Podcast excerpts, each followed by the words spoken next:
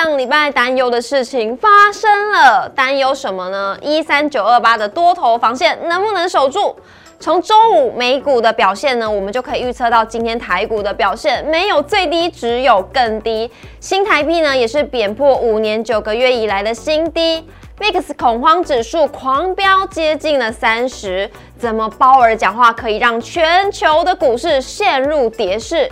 利空何时会出尽？我们呢，在游泳的时候有蝶式，那台股的蝶式，我们要怎么样游得好、游得稳、游得安全呢？请锁定我们今天的股市炒店，也要记得按赞、订阅、留言、加分享，开启小铃铛。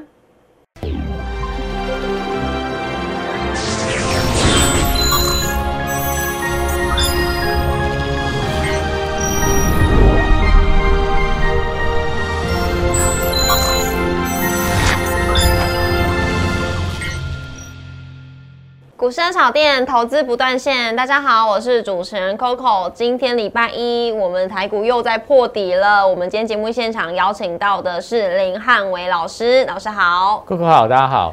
老师，今天是呢令大家傻眼的一天。我今天一开盘呢，看盘打开发现，哎，跳空，结果一万三出出现了，我就吓到了，哎，到底该怎么办呢？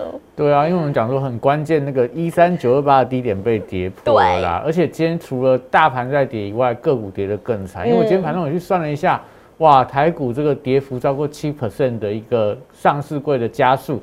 超过两百多家了，真的很可怕，很可怕。那我们今天的主题要带给大家什么呢？恐慌指数 VIX 指数还是持续的在狂飙，已经接近了三十了。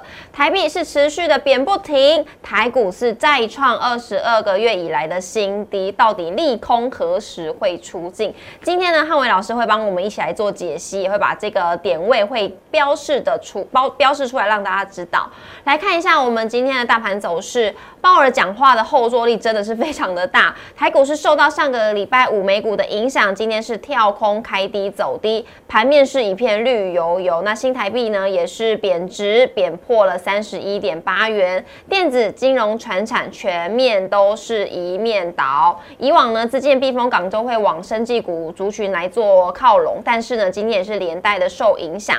收盘之前护盘拉抬了台积电，还有联发科，中场是跌势收敛。台积电是收在了四百四十六点五元，联发科呢则是收在五百六十九元。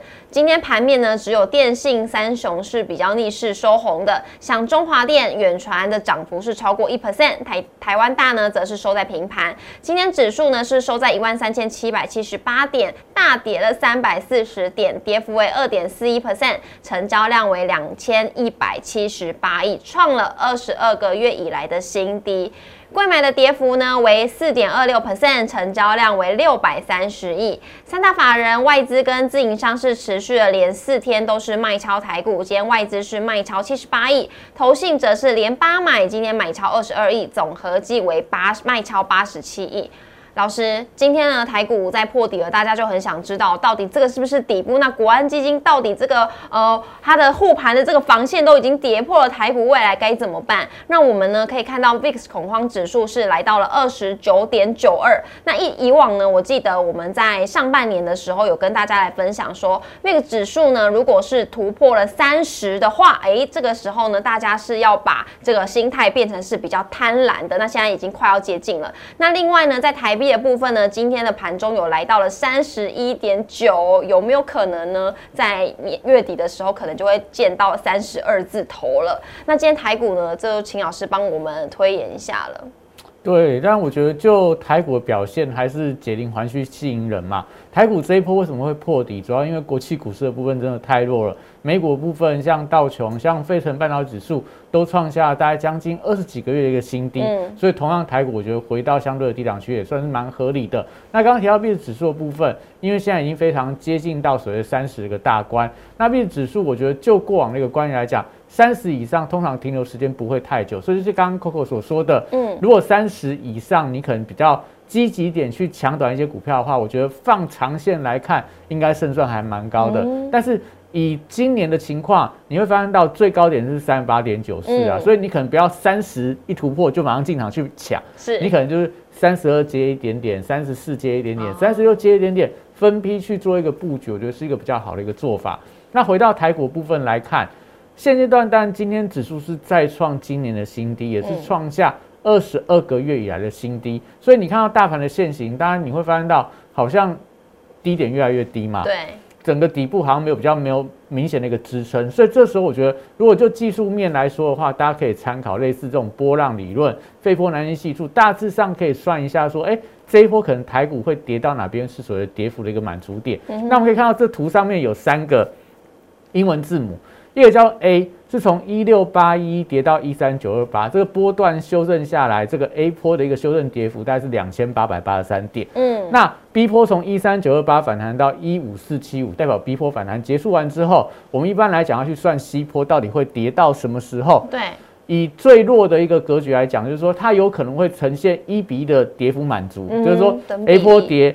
两千八百八十三点，那西坡就要跌两千八百八十三点，所以从一五四七五减掉两千八百八十三，算起来哇，A 坡跟西坡如果等比跌幅算起来的话，一万两千五百九十二点，是。啊，这听起来就非常的可怕了。嗯，但我们还是要不要去忽略掉，就是说，毕竟目前还有国安基金的护盘，是。虽然说不知道什么时候才要进场护盘，但是接下来如果大家对国安基金还有信心的话，我们讲说以这种比较中性的角度来观察。可能这一波所谓的非波南西系数去计算一比二等比跌幅，也许不会到。那我们讲到最最基本的跌幅满足应该是零点六一八啦。是，所以零点六一八来算的话，这一波所谓的一四一五四七五修正下来零点六一八的波段跌幅，大概在一万三千六百九十四点，就会到初步满足点，差一百点而已。对，以今天一三七七八，今天盘中最低一三七四三，其实盘中最低大概算起来。不到五十点啊，所以也代表说，我觉得整个大盘可能在这边其实慢慢有那种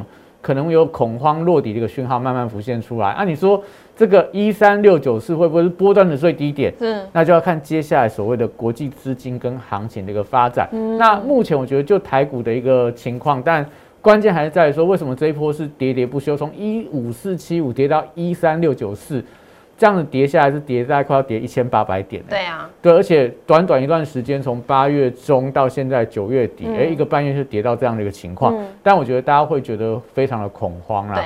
但我们刚刚已经看到了，不止台湾人在恐慌，美国人也在恐慌，全球的股民都非常的恐慌。所以整个所谓的一个下跌的源头跟原因，大家还是要把它拿捏清楚。也就是说，到底什么导致接下来整个台股啊、美股啊？会有比较明显的这种所谓的持续往上探底啊，还是说会出现所谓波段性的一个反弹？嗯，我觉得关键都还是要看到现阶段会引引发整个市场卖压主要两个源头啦。嗯，第一个我觉得要看的就是说这个所谓的台币汇率的一个表现。嗯，那台币汇率当然，因为我们不方便去评论说台币到底要贬到哪里。对，但是我还是要跟大家讲，你看台币的现形，就有这市场上最近开始在呃，就传一个所谓梗图啦，就相关的。就说，哎，今年两个人在问说，你今年投资绩效多少？然后 A 就说，哦，今年大盘跌成这样，跌了三成，我今年还不错，我打败大盘，我只赔了两成。好。然后另外一个 B 就说，哎，不对，我今年我的绩效是正报酬，我今年在这个投资上面我赚了十六趴，这么厉害啊！然后所以 A 就问 B 说，你买了什么东西这么厉害？他就说，我只是年初把股票通通卖掉，全部拿去买美元。哇！真的，对，就从年初的台币从二十七点多贬到现在快要三十二了啦。对，快三十。所以在这样的一个长线大幅度贬值的情况里面，你就不要怪外资为什么现阶段对台股要卖的这么重。嗯，因为我们讲，假设 A 外资跟 B 外资，A 外资今年对台湾爱台湾，他可能全家人都定居在台湾，对台湾非常的热爱，台湾人很友善，对，台湾的东西很好吃，物价很便宜，所以我就很爱台湾，我钱卖了，我就留在台湾都不动。嗯。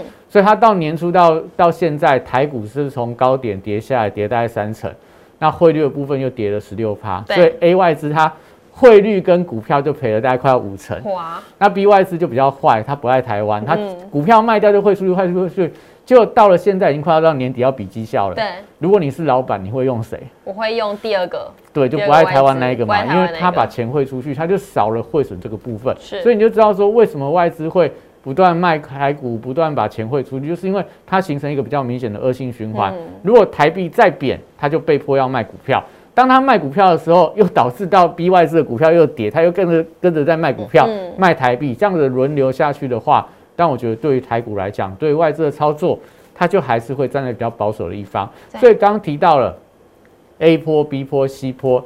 西坡的下杀到底一三六九四会不会到一个波段的满足点？嗯，第一个你要看的关键指标就看台币的汇率。是如果台币真的在往三十二大关或者三十二点五，都是说到三十三，那我觉得那个西坡可能就要到刚刚提到一万两千五百九十二点二，了啦。哇塞，对，那个就是代表它后面会从一三六九是跌到一三五九二，就是因为台币持续贬下去的一个关系。老。师一二五九二好像是疫情之前差不多那个阶段，对不对，就是因为我们那时候疫情之后，从八五二三反弹，当然在一三一二五九二那附近，嗯。大概盘整了将近超过三四个月的时间，嗯。后面才又往一段往上急攻，就是原本那一段一二五九二，大致上就是说，因为全球宽松的关系，导致整个市场反弹到那个位阶，那后面一二五九二到一一八六一二。历史高点那边，那就是因为基本面带动的一个往上走高。嗯。那现在我们看到基本面不好了，对，那资金在退潮了，所以股价回到一二五九二，我觉得技术面其实有时候蛮蛮巧妙的嗯。啦，算出来好像哎刚好回到那个位阶点，那有四无，对，那位阶点又刚好是因为资金的宽松，嗯导致整个指数在一二五九这个位阶点整理很久，所以现在你会发现到，当资金在退潮的时候，你说指数回到一二五九是不是一个合理的位阶？我觉得看起来有这样的一个迹象啦，但是。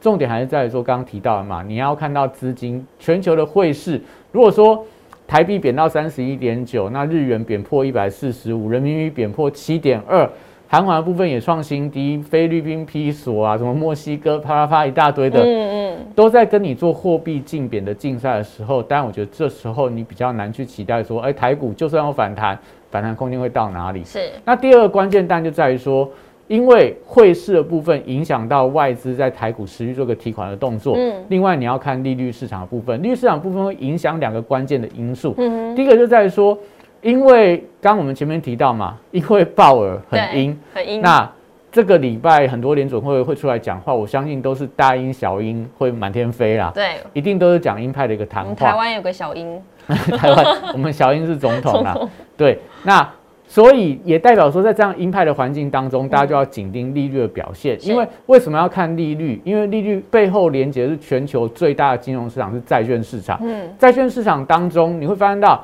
投资债券都是什么？台湾就是什么寿险机构啦，金融银行、退休基金，这当中里面他们请的都是什么？诺贝尔等级的经济学家。嗯所以这些人他们对于未来经济的走势是最为敏感的。嗯那当这些人认为说，哎、接下来，哎、联总会会升息，利率就不断往上飙高。所以像这张图表里面，从八月份到九月份，美国十年期公债利率从二点五九直线拉升到三点七四，就是反映到说，哎、原本大家说鲍尔可能接下来看到什么通膨掉下来，他应该会比较偏向中性，所以可能接下来明年会降息，所以美债利率从原本的六月份的高点超三点五，一路跌到二点五九。对，那台股不就是出现了什么？反弹了一下，对，而且周 K 是连七红。嗯，所以就代表那段那个时候资金相对来看没有那么紧张，台股是不是就从那个时候的低点一三九二八一路反弹到那个逼迫的一个反弹嘛？那现在的状况是利率已经创下今年新高，所以反过来说，诶，那台股回到今年低点，我觉得是合理的。嗯，那关键就在于说，接下来到底怎么看台股什么时候会止跌？我想你从二点五九到三点七四，如果你把它当做一个 K 棒来算的话，嗯它的关键的中中线的强弱点算起来差不多在三点一六左右。是如果那三点一六的利率被跌破的话，我觉得台股就有机会复制六月份到八月份那一波的反弹。哦，也就是说，台股要止跌的关键，要么就是看新台币的走势，要么就是看呢十年期的美债公债值利率是不是可以回到三点一六五喽。对，因为三点一六五是一个非常重要的数字，就提到说，因为现在到三点七是大家反映说啊，联准会非常的鹰派，接下来这个到十一月份、十二月份加起来要升息五码。对但如果说在这一段时间里面利率开始往下掉，代表什么？代表大家开始预期说十一月份可能不会升三码喽，嗯，十二月份可能不会升两码喽。那这时候你这么担心这个联准会鹰派的一个资金就会开始回流到股市，那对台股来讲，对全球股市来讲，都是一个比较重要的帮助。另外，美债利率在飙高的时候，你会发现到最近美股当中，什么股票最弱？就是科技股。科技股成长性的股票，嗯，科技的股票都跌得很重，像费半指数啊，像你看到纳达克指数啊，像什么尖牙股啊，都跌到烂掉了。那都是因为利率走高会压抑到他们未来本益比的表现空间。但如果说利率开始从三点七四回到三点一六的话，那费半指数、科技股、成长型的股票开始强弹，那对台股来讲，就会看到电子股开始回稳，开始反弹了。这时候整个大盘指数它就有机会出现比较像样的反弹。所以我们讲说这两个关键因素，大家一定要紧盯着看。你要看到台币汇率不要跌破三十二，从三十一点九开始回跌到三十一点三附近，我觉得台股它的这种所谓的第四季强弹的基准大概就会具备了。第二个就看到美债利率的部分，如果从三点七四回到三点一六附近的话，我觉得可能第四季的一个中期反弹就会产生。那如果说这两个东西都没有来的话，嗯，那我们就看一下那个。一二五九五九二。五九二，嗯，那这边就是所谓的一个技术面的等距的测量满足点，到那边的话，会不会这种跌幅满足就出现技术性的反弹？所以我觉得，就大盘指数，就所谓的美元跟美债利率的话，我觉得都是大家持续要关注台股止跌的关键。好，老师，现在台股止跌的这个关键我们都已经知道了，但是呢，投资朋友他们手中还是很紧张，就是他们现在股票到底会不会再继续喋喋不休？有没有什么最后的建议要给大家的？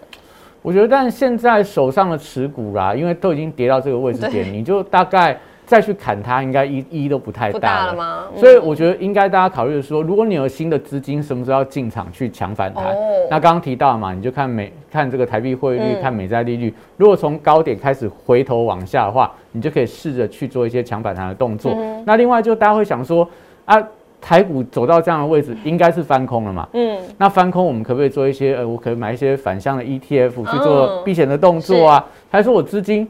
台股这么难做，我有没有一些新的一些商品跟标的可以做一些参考？我这边给大家两个建议啊。第一个反向 ETF，我觉得现在可能还是可以做，因为我们刚刚讲到了，好像这个西坡的修正还没有结束。嗯，那做反向 ETF 就留意到跟期货跟现货之间的价差。嗯，也就是说，当你发现到台子期跟现货之前逆价差如果扩大到八十点到一百点，你就不要买反向 ETF，因为很容易买了之后。可能你的这个台股是跌的，但因为期货逆价差成本太高，对，所以反而吃掉你该有的获利的空间。所以如果逆价差小的时候，你可以买反向 ETF。另外就是说，那在这样的商品选择里面，好像发现到，哎，买这个什么原油也跌啦，买基本金属也跌啦，然后买台股也都是跌。但是全球在金融市场当中有一个指数，它是会跟全球股市反着做的。嗯，也就是说，在大陆股市的部分，嗯。今年台股的呃，大概五月份到七月份，台股是一路往下跌到一三九二八嘛，到七月份才反弹。那个时候大陆股市从低点一路走到七月份的高点，哦，波段涨幅大概两成到三成。所以那个时候如果大家去追踪什么呃沪深三百正啊正二 A 五十正二，那波段涨幅都是两成三成以上的股票。所以代表说，如果你真的担心啊台湾也不好啊，然后这个美国也不好，那其实全球资金反而会去找。类似中国股市，类似俄罗斯股市，就有点脱钩的。对，他们会是反向，就是搭好的时候它都不好，但是搭不好的时候它相对就会变得比较好。所以我觉得可能在现阶段的操作里面，如果你真的很担心，哎，台股还会再往下杀，你两个选择，一个就是你可能会布一些反向 ETF，另外一个你可能可以把一些资金去买类似中国相关的 ETF，我觉得都是。在现阶段这种风雨飘摇里面，可以做一些适度布局的一个标的。是，那今天呢，在台股在持续破呃不是持续，不能讲持续，在今天破底这个情况之下呢，老师给了我们 A、B、C 波的这个波浪理论的一个建议。那大家也可以好好的根据老师所建议大家的操作策略来检视一下你手中的持股或者是未来布局的方向。那也要记得每周一到周五的晚上六点半准时在 YouTube 上面首播，欢迎大家一起来收看。也要记得按赞、订阅、留言、加分享，开启小铃。当那如果是对于呢，今天老师所讲的，哎，好像除了台股之外，有一些其他可以布局的，有点不太清楚的话呢，也欢迎可以私讯老师来询问，老师跟老师互动来做交流。我们今天谢谢汉伟老师，谢谢，谢谢，拜拜，拜拜。